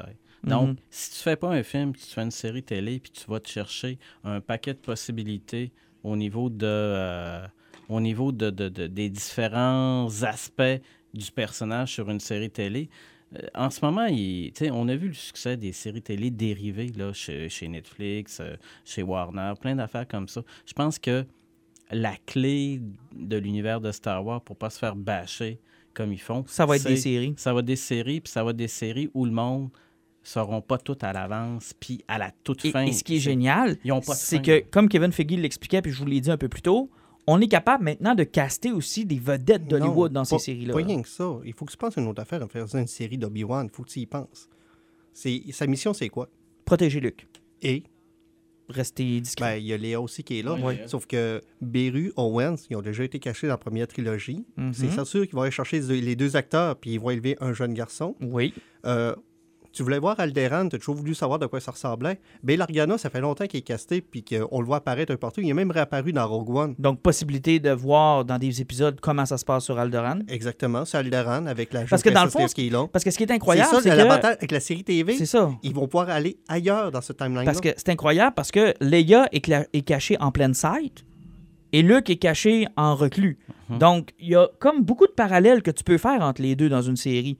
Ou des moments où tu vois Leia, comment on a réussi à la mettre sous le nez de l'empereur sans que jamais on réalise que c'est une Skywalker? Exactement. Puis, bon, est-ce qu'ils vont. Est-ce qu'ils vont. euh, parce que là, là, euh, toutes les possibilités sont ouvertes. là. Mhm. C'est c'est Jimmy Smith hein, qui fait Bell Oui. Organa, ouais, c'est ça. Tu sais, c'est de voir tous ces pans-là de l'histoire qui nous manquent, puis de voir aussi s'ils vont aller dans, euh, genre, je jump dans le temps, puis qui est responsable aussi, aussi de, de- du lien avec Rey, puis les Skywalker, puis tout ça. là? Solo est là. Est-ce que on, dans la timeline, beaucoup de fans ont remarqué que Solo est exactement dans l'espace de Obi-Wan? Est-ce qu'on pourrait être tenté de reprendre l'acteur qui fait Solo, puis une fois de temps en temps nous balancer quelques histoires Ben, euh, à gauche et à droite? Ça va être le bout peut-être qu'il va moins de prêter, ça va peut-être moins bien. Ils vont peut-être plus retravailler sur le Crimson, Dime. Il va Mhm. falloir qu'ils le ramènent à un moment donné. Ça. Moi, c'est ça, il faut qu'il C'est touche à que ça. je sais pas si on va revoir Darth Maul réapparaître. Mhm. Euh, puis sans compter aussi, on va-tu voir aussi le, le, le fétichiste de Luke à boire directement à pied des vaches? ça nous intéresse, ça. il, il- il est élevé sur une ferme, ça vient peut-être de là. hein. Ah, peut-être, peut-être. Mais ça va être intéressant de voir où est-ce qu'ils peuvent nous amener avec cette série-là. Et comme je le disais, ben, d'avoir Ewan McGregor, euh, qui est, je Et, euh, pense, la, la seule réussite de la prélogie. Là. aussi, c'est vrai, ils pourraient- ils- ils- en ramenant le Crimson Dime, mais ils peuvent, ils peuvent ramener la blonde de Solo qui était pathétique. Emilia Clarke, ça se cherche une série pour jouer, là, vu que Game of Thrones est terminé. Ouais, déjà que Kit Harington redevient un chevalier noir, vu qu'il était un chevalier noir dans Mhm. une série, il tout habillé en noir. Mais c'est pas mal juste ça qu'il est capable de faire. Là. Y a-tu du poil aussi dans son costume? Ou... Ah, il est tout noir. Ah, ok, c'est correct. Bref, ça risque d'être fort, fort, fort intéressant. Série sur Obi-Wan. Ils nous ont donné une date ou euh, Le tournage commence en 2020, en 2020. en 2020, donc on pourrait s'attendre à une sortie 2021, 2022. 2021, gros max. 2021, gros max. Et en terminant notre marathon Star Wars, ben, on a euh, officialisé un nouveau poster pour Rise of Skywalker, mais on a surtout montré des extraits qui nous ont été décrits dans les différents sites Internet. Euh, parlons du poster. Je crois que maintenant, on confirme que Palpatine, c'est pas juste un caméo. Euh, Non, c'est une grosse face des étoiles. Ça fait que c'est comme Moulfassa. Une- Non, mais en voulant dire que c'est innocent. C'est une grosse partie de l'histoire. Moi, je m'attendais, quand j'ai entendu le rire et Ian McDermott faire son euh, Roll It Again, quand euh, il y a eu la, la- la présentation de la première bande-annonce, je me suis dit, il reste quand même que ça peut être juste pour faire plaire Mais aux fans, ça peut être un caméo. Ça peut être un caméo, mais encore, c'est quelque chose qui est jouable. Parce que si on va au niveau des rumeurs, n'importe quoi, le bout que le monde parle beaucoup, qu'on a vu dans l'annonce, c'est une Rey qui est habillée en Jedi Sith. ben, en Avec un Sith, double sabre. avec un double sable laser rouge. Alors, ce qui me fait poser la question, de quel Skywalker parle-t-on lorsqu'on dit Rise Mais of Skywalker? L'autre question aussi qu'on se pose, parce que si on ramène avec toutes les autres rumeurs qu'il y a eu avec l'éclipse de Palpatine, Les clones. les clones, est-ce qu'il y a un clone de Palpatine qui est là? Puis on se ramène dessus, parce qu'il faut pas oublier, dans l'âge Jedi, à la fin, il y a quand même quelques séquences qui ont été volées de Dark Empire. Mhm. C'est Luke devant les, les AT-AT. Ça, est-ce qu'on s'en est sur une autre copie de Dark Empire avec un clone possible de l'Empire, avec Rick qui est tenté du côté obscur, comme Luke avait fait dans Est-ce que Dark Rey Empire? est une expérience de Palpatine? Ce qui expliquerait qu'elle n'a pas de parents, qu'on l'a dompé là dans l'espoir qu'elle se fasse oublier. Ben, effectivement, parce que... Est-ce que c'est. Et ça a été confirmé dans le canon que ces expériences de Palpatine puis de Plagueis qui ont Mhm. créé Anakin. Est-ce que. Ma question. Est-ce que le Skywalker dont on parle, c'est Kylo Ren? Est-ce que c'est lui le héros? Ben, personne ne le sait, parce que le personnage depuis le premier qui était ambigu, même dans le deuxième, on a vu que par rapport à sa colère, il était très ambigu parce que sa colère le mettait pas vraiment du côté obscur. Il était juste. Il ben, veut créer quelque chose de plus. C'est un petit Chris qui a quelque chose à prouver Est-ce que. Oui, c'est un solo, mais c'est aussi un Skywalker? aussi. Est-ce que la réponse est. Est-ce que depuis le début, Rey n'est pas le héros? Ben, ça, ça va Ça faire. pourrait être intéressant, ben, tu sais, là. Mais là, euh, vous allez dire, coudon, euh, il se répète à soir. Ça fait encore Game of Thrones en esti, ça. Oui. Oui, hein, c'est-à-dire qu'on patche les trous. là? Non. Ça veut dire que tu nous amènes un caractère, un personnage que tout le monde a développé un capital de sympathie qui est dans le Ok, polar, dans ce sens-là. Et tu la vires trash à la fin. Moi, j'aime beaucoup les allusions à Dark, euh, Dark Empire parce que c'était intéressant de voir jusqu'où, jusqu'à quel niveau profond Luke s'est infiltré euh, du côté obscur pour être capable justement de déjouer C'était bon, ça, Dark Empire. C'était vachement. C'était bon. vraiment bon. C'est considéré comme Legend, ça, à cette heure? Ça n'a jamais, ça a jamais Ouais, existé? c'est considéré comme Legion, mais, Mais même dans le temps, je suis pas sûr que c'était vraiment canon non plus. ben, c'était de la bande dessinée, ça fait que c'était- ça faisait pas vraiment partie du canon parce que même les romans n'étaient pas du canon parce Mhm. que tout le monde pouvait écrire n'importe Mais quoi. c'était donc. foutrement bon, ça, Ouais, Dark c'était Empire. C'était vraiment bon. les clones de l'Empire, euh, de l'Empereur, Ah oui, c'était euh, ces espèces de gros vaisseaux qui, aspiraient tout Oui. ce qui était de matériaux sur une planète pour Ah oui, bâtir des c'était- TIE Fighters. C'était vraiment bon. Ça, puis ce que tu m'avais fait découvrir, Pat, là, parenthèse, euh, tu sais, les espèces de what if. On les what if avec Darth Vader blanc? euh, oui. Oui, Euh, les comment Star ça Wars? Infinities. Infinities. Ça, Hey, ça, ça, là, incroyable. si vous avez jamais lu ça, les amis, Ouais, là, Les Infinity, c'est un petit bijou. ça. Allez vous chercher ça. Il y en a un par film là, des, des- de la Mhm. trilogie originale. Et tout ce qu'on fait, c'est qu'on change un élément du scénario. Ouais, c'est pas compliqué. euh, on dans- tue quelqu'un ou. euh, mais dans le premier, euh, Luke Skywalker, euh, je s'est jamais pointé. Non. Dans l'Empire contre-attaque, ben, le Wampa le tue assez solidement. C'est Han Solo qui C'est devient. Han Solo qui faut qu'il prenne la place de. Luke Skywalker. Puis dans le retour du Jedi, ben, Luke réussit. Oui. Ah, c'est tellement bon, là. C'est vraiment bon. Si vous avez jamais lu ça, allez vous chercher ça. Moi, c'est Pat qui m'avait conseillé Ouais. ça. Parce que si vous voulez voir Yoda dans une Death Star, qu'est-ce que ça donne, là? Ah, c'était-tu bon, ça? Ah, ça, c'était malade. Puis le Darth Vader qui vire bon aussi, c'était fou raide, là. Yoda dans Death Star, c'était... Ah, c'était très bon. Tout est... En fait, le premier, c'est qu'il réussit pas à péter à Dead Star, c'est ça, hein? euh, ben, je pense que, ouais, non, c'est ça. Il réussit rate pas à- son il, tir. il rate son coup. Il que rate son tir. Yoda pogne la Death Star, puis il va cracher sur Coruscant. Oui, oui. Yavin se fait péter au complet. Ben, écoute, non, c'est vraiment bon. Puis, tu sais, on voit tout le reste, dans le fond, de quoi aurait pu avoir là les deux autres films après cet événement-là. Dans Empire Strikes Back, c'est ça, c'est le Wampa qui tue Luke. Fait qu'on nous écarte Luke assez rapidement. C'est terminé, merci, bonsoir. C'est Han Solo qui prend sa place. Return, je m'en souviens moins, là. C'est le- lui, celui Ben, c'est parce trois, que euh, c'est, c'est Léa qui prend pas mal Ouais, la place de. Luke, puis elle a réussi à revirer Darth Vader C'est ça, d'abord. sont à deux, je pense, Ouais. là-dedans. Puis euh, l'empereur se sauve. Ouais, Léa est Jedi, Ouais. euh, Vader est, Et White bon. Vader. Puis là, à la fin, ça finit qu'ils partent à, à- à chercher Palpatine parce qu'il a réussi à se sauver euh, de leur affrontement sur la Death Star. Non, sérieusement, si vous avez l'occasion de lire ça, c'est vraiment, vraiment bon. Bon, revenons à Rise of Skywalker. Bref, euh, avec ce qu'on a eu comme descriptif, le nouveau poster, est-ce que ça nous rassure? Est-ce que ça nous ramène sur le bon chemin ou on est encore inquiet puis on est encore en train de digérer Last Jedi? Ben après, le Jedi, peu importe, là, hein, tu peux te faire un high, mais c'est se faire mal. C'est qu'il faut voir le film comme un jet de rendu là. Je pense que tu pourrais chier dans un plateau puis ça serait aussi bon. hein. Et euh, je pense que, ouais, c'est parce que à- avec la déception de la Jedi, peu importe la qualité du film, on risque de trouver ça bon, moins pire. Un peu le scénario d'épisode 3, dans le fond? Ouais. Ou ce que épisode 3 est franchement mauvais, mais c'est le moins mauvais des mauvais. à- à- après Clone Noir, là, Ouais, ben, l'attaque des clones, L'attaque des clones, c'était dur de trouver ce film-là mauvais. Là. C'était très difficile de le trouver mauvais. Puis effectivement, on est tous sortis de là en se disant, bon, ben, ben, il était pas si pire c'est que pas ça. si pire que ça. Mais à, mais à tête reposée, c'est une catastrophe autant que les deux autres. Si là. ça fait 5 ans que t'as pas écouté Star Wars, tu écoutes celui-là tout seul là. Oh. Hey, c'est lourd, hein?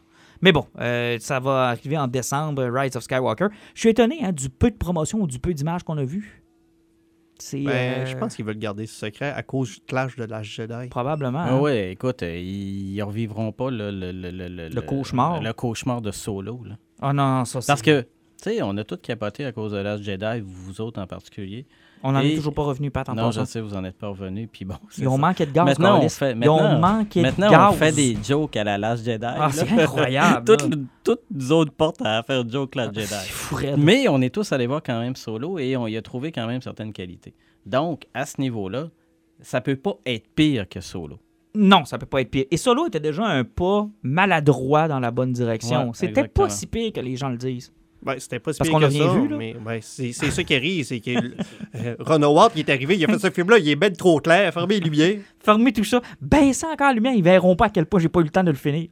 Parce que c'est c'est pas si pire que ça quand tu y repenses, là.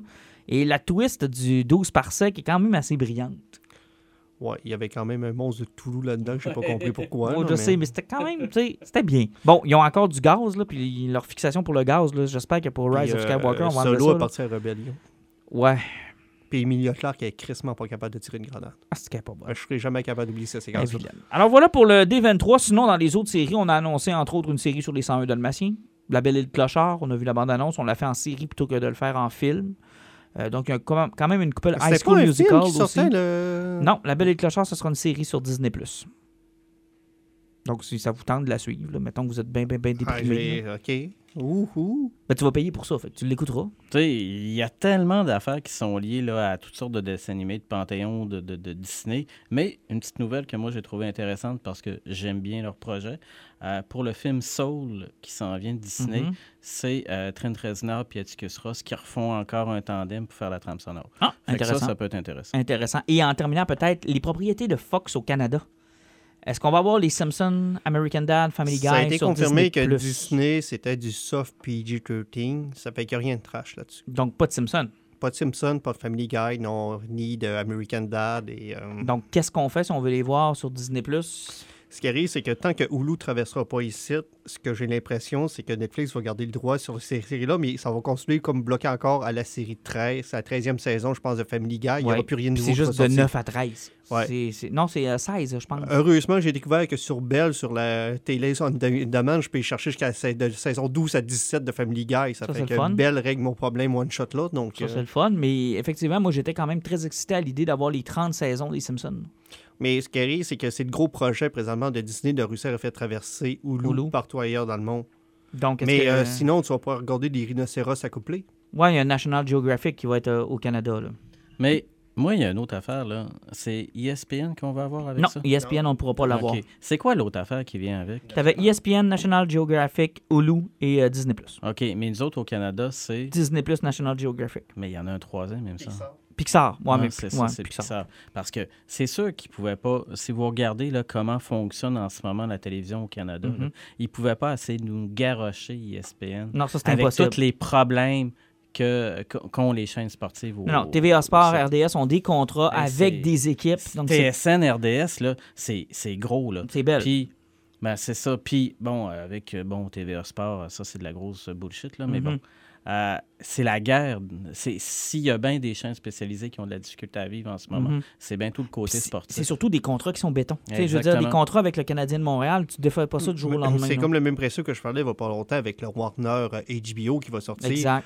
Euh, c'est Bell qui possède HBO Canada avec Crave puis Super Écran et compagnie. Comment veux-tu que Warner traverse ça? Ça, c'est impossible. C'est impossible. En espérant qu'Oulu, au moins, puisse faire le chemin. Mais c'est sûr qu'il va réussir à le faire parce qu'avant, il n'y avait pas assez de budget pour essayer de payer pour traverser ces frontières-là euh, de, de droits d'auteur. Mhm.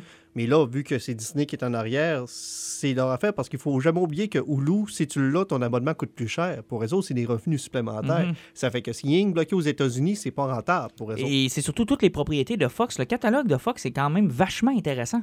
Ben, au niveau série TV, là, Ben, Il y a du stock il y a en du stock. sacrement. Au niveau film, il y a du bon stock aussi. Là. hey, parce que Gotham, toutes ces séries-là et compagnie, là, c'est tout du Fox. Effectivement. Euh, tu vas prendre, euh, voyons, Scully Mulder. C'est du X-Files. X-Files, c'est du Fox. Les neuf saisons d'X-Files, là, j'aimerais beaucoup ça y avoir accès. Là.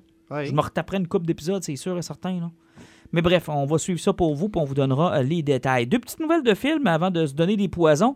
D'abord, on a le titre du prochain James Bond, qui est un classique selon moi déjà. Euh, Ouais, le ça fait longtemps qu'il aurait dû arriver, celui-là. Ben là, les titres, c'est parfait. No Time to Die. Je n'avais pas le temps de mourir. Pas le temps de mourir. Qui est aussi, semble-t-il, le- nouveau slogan de Capital Média. Bon, sur ça, C'était gratuit. c'était Mais gratuit. moi, je serais curieux de voir dans les James Bond combien de fois ils ont utilisé le mot die. Ben, Il y en a en tabarouette. Il y en a en tabarouette. On pourrait même le faire là si je veux Ouais, mon mais téléphone. tout là. dépend, là. C'est parce que je me trompe pas. Voyons qu'il s'appelait, maudit James Bond qui a fait euh, du surf euh, sur Die Another Day. Ben, mais lui, euh, Pierce Brosnan, Ouais. il y avait au moins die deux fois par titre. Oui, t'avais Tomorrow Never, Die. Die, non, Die il- Another Day. euh, GoldenEye, pas, ça marche pas. Puis euh, The World is Not Enough. Ouais, lui, il n'y avait pas die. Fait que t'en as deux sur quatre qui avaient le mot die. Après ça, t'as de euh, License to Kill, ça compte pas. Kill. Avec die, t'as, euh, voyons, euh, Live and Let Die. Ouais. Live and Let Die. Puis là, t'as No Time to Die. Fait qu'il n'y a plus le temps. Ça, c'est la bonne affaire. tu Il a évolué sur Laisse mourir à J'ai juste plus le temps de mourir. c'est là, c'est vraiment la dernière apparition officielle de, De Daniel Daniel Craig. Craig. De toute façon, il est encore en train de se péter à moitié la gueule Mais là-dessus. Est-ce mais- qu'avec lui et à la fin de Daniel Craig, c'est la fin aussi de son univers partagé? Parce qu'ils ont ça de particulier, ces films. Ils partagent une histoire connectée. Ben, euh, voyons, euh, Sean Connery l'avait aussi un peu. Ouais. Ouais, mais c'était moins clair qu'avec Craig. Non, non. Ouais, non, c'est. Puis Brosnan n'en avait juste pas. Là. C'est juste que ces films, avec, euh, euh, dans le temps, tu t'endormais plus dessus, tu t'en Ah, rendais moins long, compte. hein. Puis, euh, faut jamais oublier qu'il y a un méchant qui a suivi jusqu'à la fin sur sa chaise roulante. Qui est, tom- il est tombé dans une cheminée. Dans un 20 minutes, non, dans un 12 minutes de début de film. Il était devenu, quoi, une femme, un handicapé? Ah, en tout cas, ses déguisements, c'était quelque chose. C'était l'enfer. Puis hein, il l'a il l'a juste pogné avec sa palme, là, tu sais, avec son, son truc d'atterrissage. il l'a- shooté. de- Merci, bonsoir, terminé. Moi, je me suis toujours dit, pauvre petit minou. le milieu a suivi. Ouais. C'est vrai, le milieu a suivi. Donc, euh, voilà pour Blofeld. Avoue que t'aimerais ça, voir le nouveau Blofeld mourir de bête. Oh, ça serait-tu bon? Christophe Waltz dans sa chaise. Dans une cheminée. Merci, bonsoir. Donc, No Time to Die, ça va sortir l'an prochain, si euh, ma mémoire est bonne? Oui, effectivement. Puis il ramène quand même une partie du casting du, du précédent. Il y a toujours sa blonde encore. Pourtant, il, il me semblait que dans le premier, il avait dit euh, la pute est morte, c'est qu'il se crissait des filles. Ouais, mais là, non. Euh, ça a l'air qu'elle elle revient. Et il y aura évidemment une femme 007. Ouais, la nouvelle la moins bien interprétée de l'histoire de l'Internet. Mais c'est sûr qu'il faut que s'il a écouté le film Bleu est une couleur chaude ou whatever avec cette actrice-là, je comprends pourquoi il est resté avec. là, Non, mais, mais, euh, c'est-tu niaiseux, le, ah, le- le débat qu'il y a eu sur Internet à cause de ça? Ils ont joué sur les mots, là. Il y a une nouvelle 007. Mais oui, mais il est encore là, James Bond. ouais, il est juste pris sa retraite. retraite, puis il y a Il quelqu'un a juste qui a sa pris le chiffre. matricule. Ouais, exactement. C'est tellement innocent. C'est pas un nouveau James Bond. Elle a juste pris le matricule qui était libre. Euh, ça- moi, j'aime beaucoup que tu finisses avec ça pour parler de la prochaine nouvelle. Ah, Matrix! Euh, Matrix 4 réalisé par une femme. Oui, mais ce que je comprends pas, c'est une des deux seules sœurs qui étaient frères avant. C'est juste une des deux qui réalise le film. Ben, d'après ce que je vis, il y avait rien que Lara qui était Ouais, c'est ça. Ça ce veut dire que c'est pas, c'est pas les frères Wachowski ni même les sœurs Wachowski, c'est juste elle, Wachowski. Ouais, mais c'est que la deuxième, ça fait longtemps. Après Sense8, ils n'ont pas fait grand-chose. là. Mais, non. tu sais, ils travaillaient tout le temps ensemble. Les deux étaient euh, Ouais, toujours, là. ensemble. Mais il n'y en avait pas rien qu'une qui réalisait pour vrai. Je sais pas, ça, je suis pas assez Parce que c'est ça, il faudrait vérifier avec toute la, la mythose des Parce que Wachowski. normalement, Matrix, c'est toujours les frères Wachowski. Ouais, là, ça va être. euh, Mais c'est encore. Ben, les droits leur appartiennent, je pense. Oui, oui, c'est c'est ça. encore le, le, le, euh, c'est encore le bébé, là. Mais c'est elle seule qui va le réaliser. Oui, peut-être que l'autre est quelque part euh, dans, la- dans le scénario, dans le script. Et là, ce qui on le sait pas, on non, va voir. Et là, ce qui est surprenant de ce Matrix 4 qui a été officialisé, c'est que et Ken- Keanu Reeves et Carrie-Anne Moss, qu'on n'a jamais revu d'ailleurs depuis 2003, Ben oui, on l'a revu dans les séries de Marvel. dans quelle série de Marvel qu'elle Elle, était, elle- faisait la chef, la, la, la boss avocate Oh boy! À part ça, et dans, dans Jessica Jones. bon, à part ça, Puis elle est apparue dans Daredevil aussi. Elle n'a pas fait grand-chose. Elle a fait du couple de films aussi. ouais, mais, c'était- euh, c'était- c'est que, mettons qu'elle n'a pas eu la carrière qu'on lui promettait. là. Ben, après cette petite pompée de cœur dans Matrice, je pense que ça tue la carrière de Ouais, n'importe c'est- qui. C'est pas hein. mal terminé. Donc, comment ces deux personnages-là peuvent réapparaître dans la matrice, ça va risque d'être intéressant. Parce qu'ils sont morts. Toute façon, ils sont morts. Neo est partout dans Matrice. Il est plus là. Ben, il peut se reconstruire. C'est un univers binaire. Il, il existe en tant que programme. Pourquoi il ne peut pas se reconstruire? Mais c'est justement, c'est parce que la matrice, là, t'es dans. T'es, t'es dedans. là. Donc, il n'y a, rien qui empêche qu'ils reviennent comme euh, tu sais, l'architecte ou bien la gang de blancs. Ouais, c'est ça, il est juste les plus un humain dans le fond. louches. Tu sais, Puis même elle, là, il n'y a rien qui dit que les agents vont pas nous avoir fait le coup de Terminator en disant que finalement, tu sais, les nouveaux méchants, c'est les anciens bons. là. Ah, peut-être. Parce que là. Puis, t'as pas vu la carrière marketing des trois derniers mois où ce qu'on a fait de Kenny Reeves, le nouveau Jésus de l'Internet? Ah, ça, c'est incroyable, ça. Hein, le voilà, le lien, c'est- ça. C'était pour annoncer la Matrice 4. On l'aime, Kenny Reeves. Mais la patente, c'est que si je comprends bien, puis là, c'est loin dans mon esprit, puis vous êtes euh, deux experts avec moi, là. Le deal, c'était que la matrice existait encore, mais les gens étaient conscients que c'était ça. Puis ils faisaient le choix de soit faire un rêve infini dans Sion ou vivre dans la matrice leur, leur, leur, leur- leur- leur- leur bonheur, Puis euh, manger du poulet. manger du poulet. C'est ça le deal qu'ils ont à la fin. là. c'est ça. C'est-à-dire qu'il y en a qui deviennent volontairement des piles en échange de vivre dans la matrice. Ouais, mais ça dépend si t'es prêt ou pas de l'accepter. C'est ça, là. Dans le fond, c'était devenu un choix. Tu, sais, tu peux pas forcer le monde de sortir de là s'ils sont bien puis ils ne veulent pas faire face à la réalité. Ben, c'est ça, mais je veux dire, mais le choix leur était accordé. C'est-à-dire que la matrice continuait, les machines, leur existence était préservée parce qu'il y avait des humains qui allaient faire le choix de demeurer à l'intérieur de la matrice, mais tu avais les humains qui pouvaient faire le choix de faire un rêve infini dans Sion. Sauf que le règne des machines allait finir par finir parce qu'il n'y avait plus le droit de, de mettre de plus nouveaux humains dans les bâtiments. C'est ça. fait qu'il restait une génération à toffer Puis après ça, c'était terminé.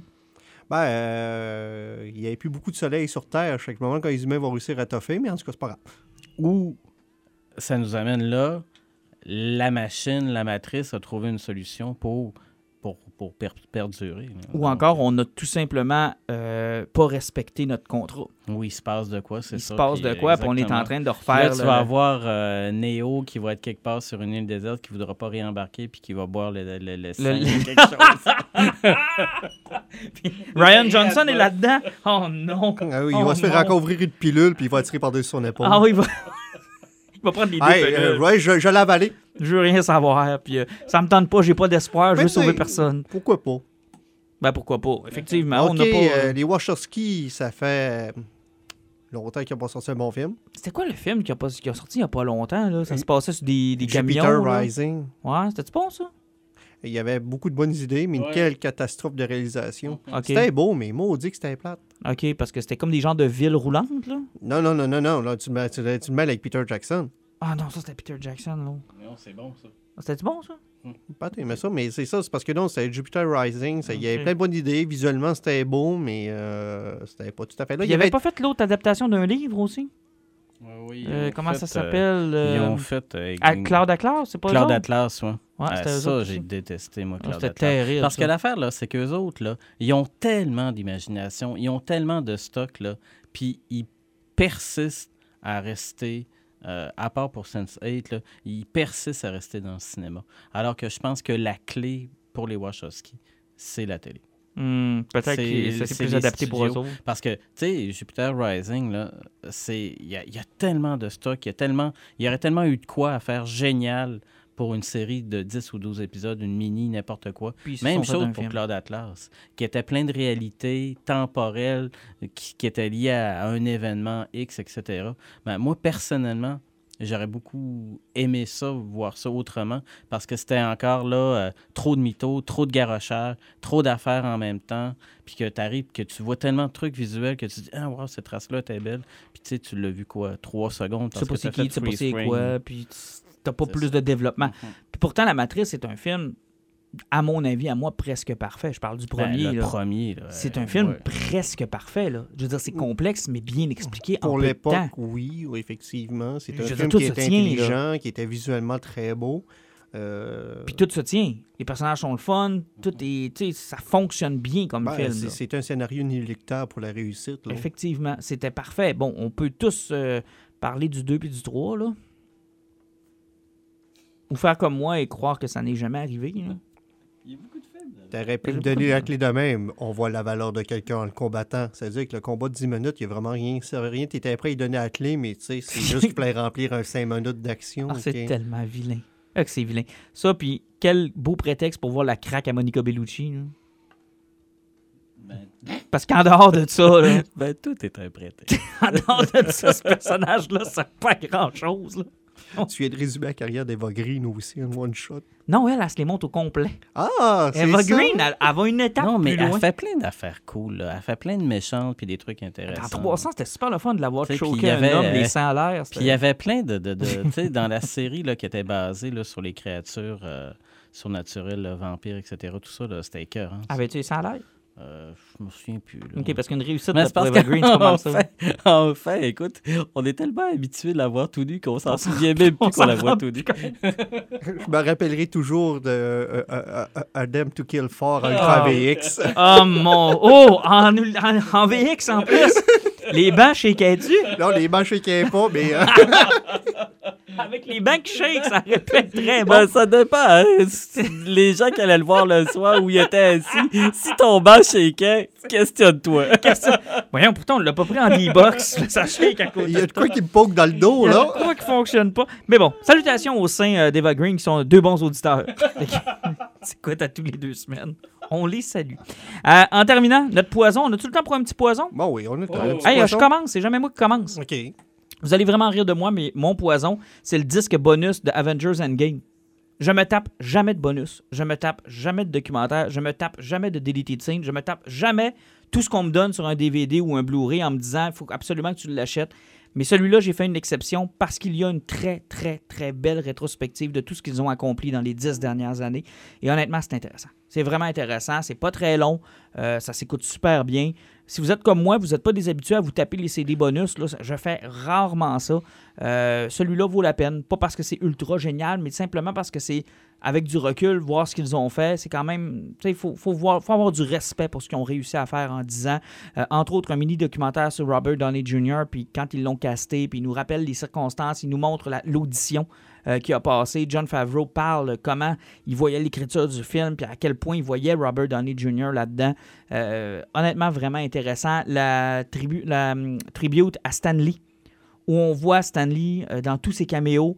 Et ils l'ont interviewé sur chacune ou presque de ses présences dans les différents films, puis ils ont tout rabouté ça. C'est tellement intéressant de le voir interagir avec les acteurs. Puis il était comme un enfant dans un magasin de bonbons quand il rentrait sur un, set, puis il voyait ses personnages prendre vie avec des, euh, des acteurs, puis il allait leur parler. Puis honnêtement, le bonhomme, je pense qu'il a eu tout un tour euh, dans les euh, différents. Tu sais, on y pense, on les connaît tous, les caméos de Stanley, mais de le voir à chaque fois qu'il était présent, comment le monde l'aimait, comment les acteurs allaient se faire signer du stock, comment les. C'était un phénomène chaque fois qu'il était sur un plateau de tournage. Euh, J'ai trouvé ce petit documentaire-là qui est vraiment pas très long à écouter. Si vous l'avez, prenez le temps de mettre le CD dans le DVD puis euh, de l'écouter. C'est vraiment bien. Honnêtement, c'est vraiment bien. Je, sais que c'est niaiseux comme poison, mais ça, j'avais rien à faire. Ma blonde voulait que je l'attende pour écouter le film. Puis je venais d'acheter le film. Je me suis dit, bon, je vais au moins me taper bonus. D'habitude, il y a de plein de trucs du film. Fait que ça va me rassasier. Puis honnêtement, j'ai fait comme, waouh, non, j'ai passé un bon moment. Alors, c'est euh, mon poison à moi. Alan? Moi, mon poison, euh, c'est quelque chose que j'ai passé plusieurs heures dessus des dernières semaines. Euh, sérieusement, la gang d'Ubisoft, euh, tu sais, quand j'avais acheté Assassin's Creed Odyssey, j'avais pris le Steelbook avec le Season Pass. Je pensais avoir fait le Season Pass il y a plusieurs mois, mais dernièrement, il avait sorti d'autres expansions. Puis c'était comme un- une deuxième histoire complète en trois chapitres encore une fois, parce qu'on a eu trois chapitres avant. Moi, je Mhm. pensais que ça venir là, mais ils en ont sorti trois autres complets. OK. Là, je fais comme, OK. Je vais me lancer là-dedans, je vais checker quoi ça a de l'air, parce que, tu sais, il parlait d'un combat contre Cerbère, tout c'est comme, OK, ça des combats épiques. Finalement, là, tu, il t'envoie dans trois scénarios, puis ils te font vivre dans le monde des morts, puis des, des- de- de- dans le paradis euh, de, la, mythologie grecque. C'est qu'il faut que tu vives une mission, puis quelque chose d'une histoire, tu vois, dans, dans l'Elysium, dans le Underworld, puis après tu visites l'Atlantide. Mais ils ont refait des maps pour chacune qui sont énormes. Sérieusement, là, chaque chapitre prend une- pas loin de dizaine d'heures à faire. Quand même. Et la qualité des cartes qui était tellement belle. Là, c'est les plus belles cartes d'Assassin's Creed Odyssey qu'ils ont fait au grand complet. Euh, je jouais avec ça, puis je faisais comme, ben voyons donc, c'est parce que le jeu, ça va faire un an qu'il est sorti. Le contenu, il n'arrête pas. Il y a un mode d'édition, ce que le monde peut créer leur propre mission que- qu'ils partagent sur Internet. Ça fait que tu peux jouer à ça. Euh, ils consistent toujours avec le- leur bounty à chaque semaine. Il y, a des, il y a des petites histoires qui ont été rajoutées depuis que le jeu est sorti en novembre l'année passée. Ils n'ont jamais arrêté d'ajouter du contenu sur ce jeu-là depuis un an et c'est toujours de plus en plus beau. Euh, sérieusement, Ubisoft, je pense qu'ils ont compris ce que le monde avait chialé dans le temps par rapport à leur Season Pass, la marque qu'ils font. Ce jeu-là, il est, toujours en, il est toujours en train de grossir. Regardez, moi, j'ai d'une certaine façon rushé, mais j'ai beaucoup joué. J'ai fait 100% des succès de jeu. J'ai 175 heures de mise sur le jeu. Quand même? Puis Pour moi- combien à peu près? Ben, j'ai payé le jeu une centaine de piastres. C'est pas drôle, pareil. Hein? C'est qu'il a été rentable. le Il a été très, très, très rentable. C'est que j'ose même pas imaginer le monde qui ont continué à jouer depuis le temps à ce jeu-là, puis ils n'ont pas arrêté, puis ils commencent à monter des histoires, le nombre d'heures qu'ils ont monté là-dedans. Sérieusement, la gang d'Ubisoft m'ont vraiment impressionné. euh, La beauté du jeu, le gameplay qu'il y a là-dedans, là. wow, c'est Bon, on les vraiment salue. incroyable. Surtout ceux qui sont à Chicoutimi. Ils ont peut-être pas travaillé là-dessus, mais on les salue pareil. Vous avez une bonne compagnie. Ouais, mais de toute façon, les autres, on sait sur quoi ils travaillent présentement. C'est C'est-à-dire, ouais, sur le cloud gaming, là, ce qui est Google. l'avenir du jeu vidéo. Là. Pat, ton poison, puis on termine avec ça. Ben, mon poison, c'est euh, l'image que j'avais postée sur notre, euh, notre page. C'est sur l'unproduced screenplay de Alien 3 euh, en BD par William Gibson. C'est écœur, hein? C'est pourquoi on a eu Alien 3. Je vais m'obstiner encore avec du monde. Moi, je considère que c'est un mauvais film, un mauvais scénario. Mais avec quelques éléments qui étaient intéressants, mais toute la situation géopolitique des aliens qui était expliquée, puis toutes les expériences débiles que les gens étaient capables de faire pour faire de la bête une arme, c'est c'est développé là-dedans d'une façon euh, débile, écœurante, et surtout, le scénario tournait beaucoup autour de Bishop. Mhm. C'était le fun de voir qu'un personnage se, se relevait pas à être juste un espèce d'androïde débile qui était coupé en deux. Ouais, ça, c'est dans le 3, c'est pas mal juste ça que ça. Ben, parce que l'affaire, là, c'est qu'il y a eu des fuites. euh, ça a chié, là. Mhm. Le, le vrai scénario là, avait fuité, ça avait dérapé. Il y avait eu beaucoup, beaucoup, beaucoup, beaucoup de rumeurs comme de quoi. C'était également le scénario de Earth War, parce qu'il y a eu une BD qui s'appelait Mhm. Alien Earth War, qui était supposé être le troisième film. Il y a tellement de rumeurs autour de ce que devait être le troisième film. Mais en tout cas, j'ai lu ça, c'était écœurant, c'est super bien Disponible dessiné. sur. Euh, en BD. En BD, BD. c'est euh, c'est, euh, c'est Dark Horse qui ressort les éditions des scénarios originaux des, derniers films d'Alien. Ah, intéressant. Et Merci voilà. beaucoup. Puis nous, ben, on se retrouve pour vrai dans deux semaines. Yep. On n'en revenait pas la semaine prochaine? Ah, tu veux qu'on vienne la semaine prochaine? Ah, tu nous fais ça deux de suite de même? Ben, on a sauté une semaine la semaine On passée. va-tu avoir du stock pour revenir la semaine prochaine? Euh, on a lu Turtle, on Oui. a Miss- Mr. Mi- Miracle. Oui. Ah, déjà, on part avec deux. Ton Walking Dead, t'as Walking pensé qu'on peut jaser aussi. On, on a Ouais, du stock. on a du Puis moi, stock. j'ai j'ai deux BD que j'ai lus pendant mes vacances. Là, un truc de Scott Young, puis un autre d'un dessinateur qui était là au. Comic-Con. Euh, on pourrait avoir du stock. On a du stock, puis euh, hey, on va aller au Comic Con de Québec, hein? Euh, ben oui, ça a l'air à se confirmer. Oui, ça se confirme. Puis jouer avec mon garçon, ça va être une étape importante dans la vie de papa. Amener mon garçon au Comic Con. Merveilleux, ça. Tu vas pouvoir le déguiser en petite tortue. Euh, je sais pas si je vais y aller en Factor. J'ai tellement mis de, de- d'argent et de, De temps dans ton marteau. et de temps dans mon marteau. Est-ce que je vais y aller en Factor? À suivre. Donc, dans une semaine. Dans une semaine.